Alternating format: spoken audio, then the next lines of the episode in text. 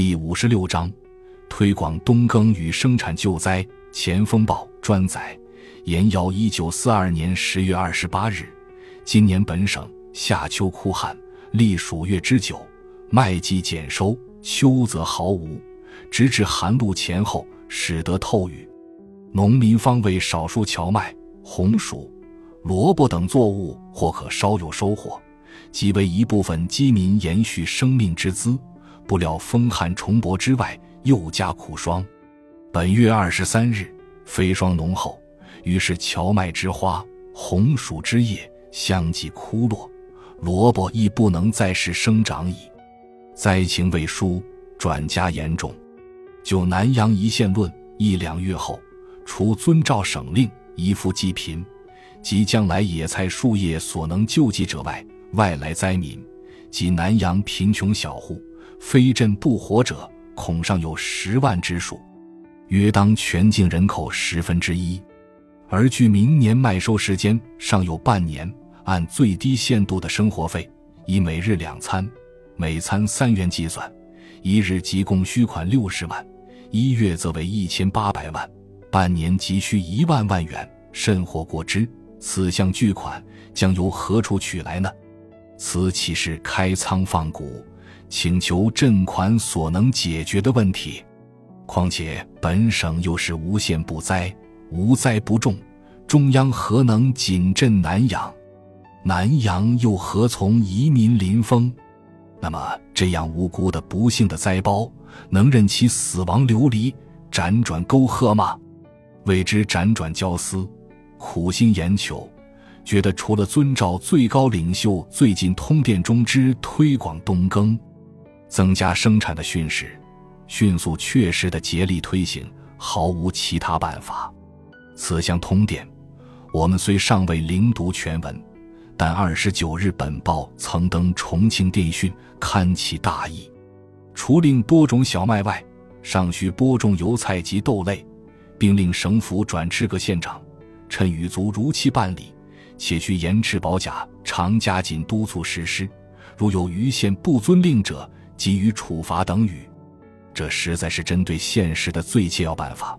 尤其是我们战时损失较大、被灾最重的省份县份，更应该领遵速办。本省农民习惯与南方种稻区域者不同，只要政府能遵照古代儒家不为农时之农业政策，对于二麦，大部分尚能按期播种；只一小部分，又因战时遇灾年。或已出征，或出外逃荒，不能播种者，如县府能遵照军政部令及省政府令，则成保甲人员发动壮丁，组织代耕队为之耕种，亦可不致失时。唯有救荒作用之油菜、豌豆、扁豆、蚕豆等作物，农民不惯多种，或不愿多种，尤其于麦趟及冬季休闲地，俗名抗地，又名春地。内更不愿播种，这就非妥为计划，严加督导不可了。查农民于荞麦、红薯、萝卜、黄豆收获之后，往往即将其地离起，冬季不种任何作物，意在使受风化作用，以待明年播种高粱、棉花、黄谷等早秋。此在平时仿照古代一役在一之田修养地力，尚属可行。现在抗战到了最后阶段，且又遇到了空前的天灾，那就非强迫于此地内播种油菜及各种冬季作物不可。如果能切实办到，与明春播种早秋者，仍可不误农时。至于南阳等县规定麦地间杂播种油菜的办法，原来是因麦菜所需养分不同，互不相仿，且二麦均系调播。行间在冬季军事空地，如能于种麦时同时撒播油菜于其间，或于麦出芽后补种，均能于一两月内采菜食用。既不碍于麦之吸收阳光，又不误麦之中耕。春初除麦，二十七年（一九三八年），唐河遇灾，曾如此普遍推行，收效甚大。普种油菜，收入极大。于休闲地纯种者，每亩可采菜四百余斤；麦地渐种者，每亩可采菜二百余斤。退一步言，平均按二百五十斤计算，比照目下每斤四毛之白菜价格，亦可每亩额外收入一百元，每顷额外收入一万元。即以南阳一县为例，现有耕地两万六千余顷。如能贯彻此项普种政策，就可额外增加两万万六千元的收入。